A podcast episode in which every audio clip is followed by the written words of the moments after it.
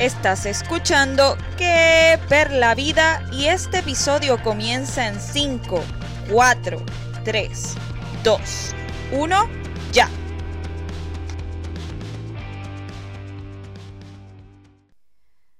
Este es el episodio 30 de mi podcast Que per la vida. Yo soy Perla Alessandra y como pudieron notar tenemos entrada nueva y es porque que además de que quiero introducir de alguna forma una nueva temporada, quiero en este episodio hablar un poco de mi historia y por qué para mí es tan importante el amor propio, porque los ejercicios para mí son una terapia en vez de un castigo y cómo fue que a mi vida eh, llegaron los trastornos alimentarios antes de entrar de lleno a mi historia, es bien importante brindar unos datos que son sumamente alarmantes sobre los trastornos alimentarios. Los trastornos alimentarios son desórdenes mentales que están relacionados a la conducta alimentaria. En ocasiones, pues, eh, las personas dejan de comer para bajar de peso, en otras ocasiones comen de más, en otras ocasiones maltratan, mutilan su cuerpo y otras conductas demasiado nocivas para la salud. Para que usted tenga una idea, cada 62 minutos al menos una persona muere como resultado de un trastorno alimentario. De hecho, los trastornos alimentarios tienen la tasa de mortalidad más alta entre cualquier otro desorden mental. Más triste aún que el 40 al 60% de las niñas de escuela elemental entre 6 a 12 años estén ahora mismo preocupándose por su peso, por cómo deben lucir. Imagínate, 30 millones de personas en los Estados Unidos han sufrido desórdenes alimentarios. ¿Cuáles son estos factores contribuyentes o cómo sucede esto? Tenemos condiciones psicológicas, problemas familiares, traumas de infancia, depresión, ansiedad, incluso el acoso escolar. Así que partiendo de estos datos y con los cuales posiblemente te hayas educado un poco, te hayas dado cuenta de, de que estas enfermedades están matando, al igual que otro desorden mental, les voy a contar cómo fue que yo viví una anorexia, una bulimia y cómo fue que me di cuenta que lo estaba viviendo, porque yo vivía en negación, era como que no, jamás. Yo estoy bien grande para eso. Grande y no estaba lo suficientemente flaca para tener un desorden alimentario, que eso es una frase tan absurda. Y muy cotidiano porque también se ha creado un estereotipo de cómo debe lucir una persona con un trastorno alimentario. Bueno, pues miren, yo pues toda mi vida he sido una fui una niña verdad bastante activa em, desde mis nueve años ya bueno desde mis siete por decirlo así mi madre era como que muy enfocada en todo lo que era la belleza ta ta ta típico verdad de una sociedad pues en la que nacemos creyendo que las mujeres tienen que cumplir ciertos roles. Así que pues yo fui modelo desde muy niña, siempre estaba en cualquier talent show de mi escuela, eh, me gustaba bailar, de hecho fui profesionalmente bailarina, estaba en una academia. Y no fue como hasta los nueve, para ser sincera, nueve a diez años, que yo me miré en el espejo o me di cuenta de por sí que no me gustaba lo que veía, que esas modelos que veía en revistas o en la televisión eran las que yo quería copiar. Que tal artista, cantante, era lo que yo quería hacer.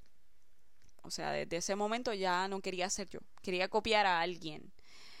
Pero esto no se fue reflejando hasta los 13, ya cuando entré en mi pubertad, ¿verdad? Que las cosas empiezan a cambiar en el cuerpo especialmente pues yo soy latina, soy caribeña, así que mis caderas se empezaron a ensanchar un poquito eh, y obviamente fui ganando un poco más de peso, que para una bailarina está muy mal, porque las bailarinas pues tienen que llevar un peso igual que las gimnastas, así que para mí era bastante incómodo que mis otras compañeras de baile me parecían sumamente flacas, estilizadas y yo pues como que, ok, yo tengo demasiadas caderas, no soy lo suficientemente alta y esto empezó ya a trabajarme mucho en la cabeza.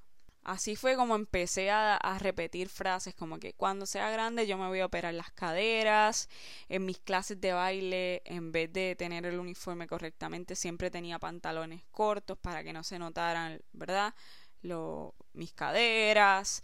Eh, me ponía camisas sumamente anchas, aunque era una niña con una... estaba saludable. Eh, tenía un peso adecuado, pero no era lo que yo quería yo no me parecía a mis compañeras, no me parecía al artista que estaba viendo. Por lo que estas frustraciones, esto en lo que me estaba convirtiendo, le sumamos también el acné, me llevó a sentir o querer expresarme a través de una faceta de que yo era rockera, o sea, yo me volví super dark, como que escuchaba heavy metal, siendo una niña, o sea, tenía 14, 15 años, o menos, yo creo, eh, a, a, mostrar mi lado rebelde porque yo no me sentía feliz con lo que veía, pese a que era una niña activa, insisto, bailaba, no era, no me gustaba, me daba asco, yo me miraba y no, fo, no quiero ser esa persona. Esta etapa además vino el acoso escolar, aunque yo creo que ya desde mis siete años yo estaba sufriendo acoso escolar, que para ese entonces no era llamado acoso escolar, era como que algo normal, que a mí me dolía, a mí siempre me han relajado porque soy cuatro ojos, pues mira, qué cosa, eh, mala tuya. Eh, entonces, pero en, en esa etapa fue peor porque era rockera y me decían rockera sucia, rockera puerca, frases que ahora mismo analizo y, pienso en el pasado y me duelen, o sea, hieren. Así que desde este momento comenzó todo a reflejarse desde mis 15 hasta mis 19 años intentaba dietas, quería hacer más ejercicios, pese a que estaba bailando. Em, estaba bombardeada por publicidad que me decía cómo debe lucir una mujer, cuál es un cuerpo perfecto, tenía mis compañeros hablando de mi cuerpo, pero esto realmente no vino a reflejarse, o sea, de tan notorio hasta que yo tuve 19 años que pude entrar a la universidad y en la universidad ya uno se crea adulto, uno explora otras cosas y me quise hacer algo para mí en buena forma, pero no fue nada bueno. Estando en la universidad me propuse ser más disciplinada con los ejercicios, me sentí adulta, así que quería nuevas metas en mi vida y empecé a hacer ejercicios bien rigurosos. La primera semana fue horrible, las recuerdo todavía como si hubiese sido ayer. O sea, fue horrible, pero cuando vi que empecé a bajar y que la gente me decía, estás más flaca, ahí fue que todo explotó. No solamente estaba haciendo ejercicios rigurosos, a veces hacía dos veces entrenaba al día, sino que la comida empecé a cambiarla. Me empecé a obsesionar con la proteína animal. Era de que desayunaba claras de huevo, almorzaba pechuga, cenaba pechuga. Esa era mi comida y a veces le añadía ensalada. Empecé a eliminar carbohidratos, que eso ha sido lo peor que yo he hecho en mi vida. Me obsesioné, eran mis enemigos, o sea, se convirtieron en lo... Ese era mi terror, era una pesadilla ver un carbohidrato en mi plato. Pero sobre todo a buscar en internet dietas milagrosas. Así fue como di con Ana, como se le llama la anorexia en las redes sociales y le llaman movimientos que apoyan la anorexia. Empecé a ver hasta etiquetas que eran de anorexia y yo entraba porque me importaba, porque yo quería. Y algunas dietas tan absurdas que yo las la llegué a hacer, que era como que haces tantos burpees por día, sentadillas y solamente te comes una manzana. Eso va a ser tu ingesta diaria de calorías. A ese punto. Pero yo veía que tenía resultado porque la gente me decía, estás más flaca, ¿qué estás haciendo? Y eso me hacía sentir satisfecha, me hacía sentir bien. Al fin iba a lograr con mi cuerpo lo que yo quería, que la gente me dijera que yo era bella, que estaba bien.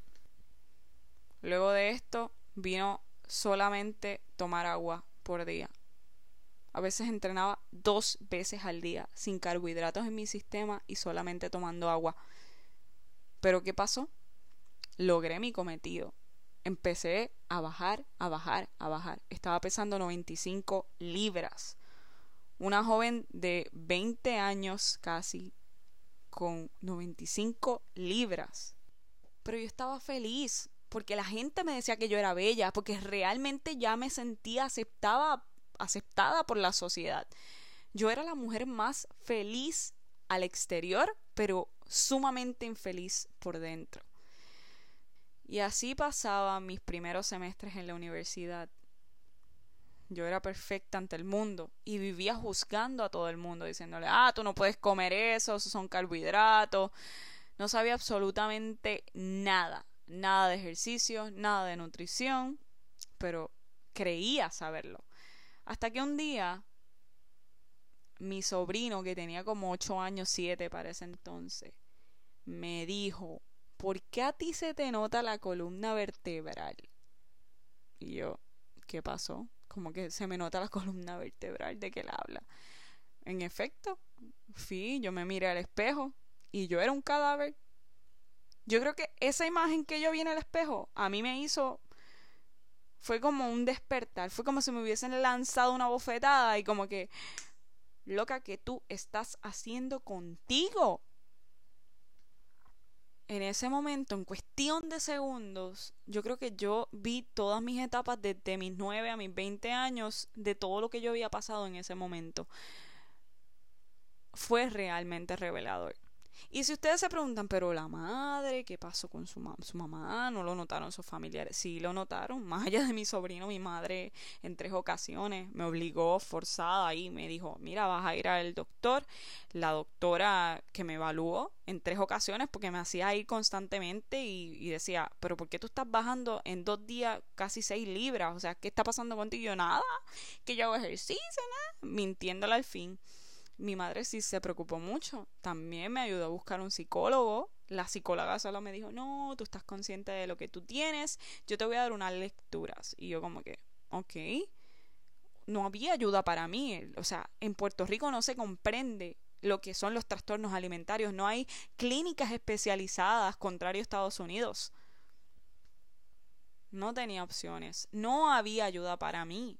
La más rigurosa te vas a un hospital psiquiátrico, allá me iban a obligar a comer, que esa era mi pesadilla, yo no me van a dar medicamentos, me van a dar alimentos y voy a engordar. Miren, miren cómo estaba mi mente que solo pensaba en eso, no, que me van a dar medicamentos y comida y me van a hacer engordar. Esa era mi pesadilla. Así que tuve que autoayudarme, buscar ayuda por mí misma entre todo lo que buscaba sobre dietas para ingerir más carbohidratos, aumentar de peso, me topé con el veganismo. Pero si quieres saber mi historia del veganismo y cómo luego me di cuenta que iba más allá de una dieta y eh, tiene que ver con un estilo de vida, con una ética, ¿verdad? Em, me tienen que escribir, me tienen que dejar saber para entonces contarles esa historia.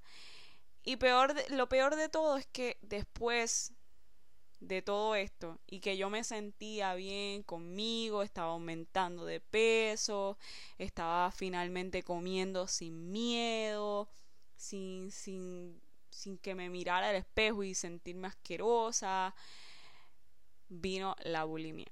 Sí, señores, y de dejar de comer, entonces pasé a los atracones, que yo veía, era un producto vegano, para mí era saludable, me lo voy a comer entero, era una tentación y posteriormente me sentía culpable, iba al baño con un cepillo de dientes y me provocaba el vómito.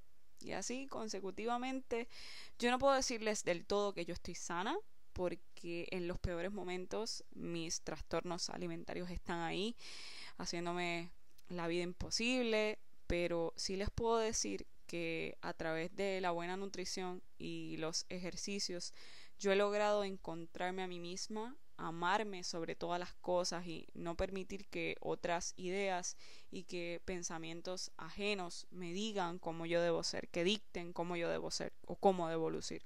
Y por eso utilizo mis plataformas para hablar abiertamente del tema porque sé que muchas de las personas que están en el fitness o que se están sumergiendo apenas ahora van a enfrentar en algún momento de sus vidas un trastorno alimentario o están viendo unas conductas que están relacionadas a los trastornos alimentarios y no las reconocen. De hecho, las estadísticas lo dicen. La mayoría de las personas con anorexia y bulimia, aunque hay otros trastornos alimentarios, ya lo había mencionado, eh, pero tienen un enlace directo, ¿verdad?, con, con, con los ejercicios, con esta eh, actividad física rigurosa. Así que yo solamente quiero decirte, si tú estás escuchando esto, estás pasando por esto o crees que estás pasando por esto, es importante que busques ayuda y comprendas que tú eres perfecto tal como eres. Eres perfecta tal como eres. Somos perfectamente imperfectos. Lo más importante es que empieces a ver los ejercicios y la nutrición como una forma de darte amor. Tú eres tu único amor. Si tú no te, no te salvas, si tú no te ayudas, nadie lo va a hacer por ti por favor, ámate. Gracias por escuchar este episodio y vamos entonces, si quieren escuchar eh, mi historia con el veganismo, para entonces crear otro episodio. Hasta la próxima, Corillo.